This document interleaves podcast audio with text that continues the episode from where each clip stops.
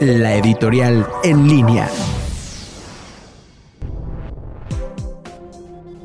Empieza la carrera.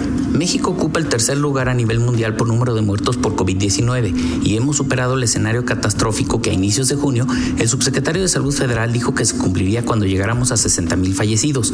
Pero a la par, López Obrador ha comenzado una carrera electoral con preocupaciones, como haber pedido abiertamente que se violara la ley para publicar videos que son parte de un proceso, lo cual por un lado pone en riesgo el juicio a los presuntos delincuentes, pero por el otro le apuesta a ganar votantes que se sientan agraviados.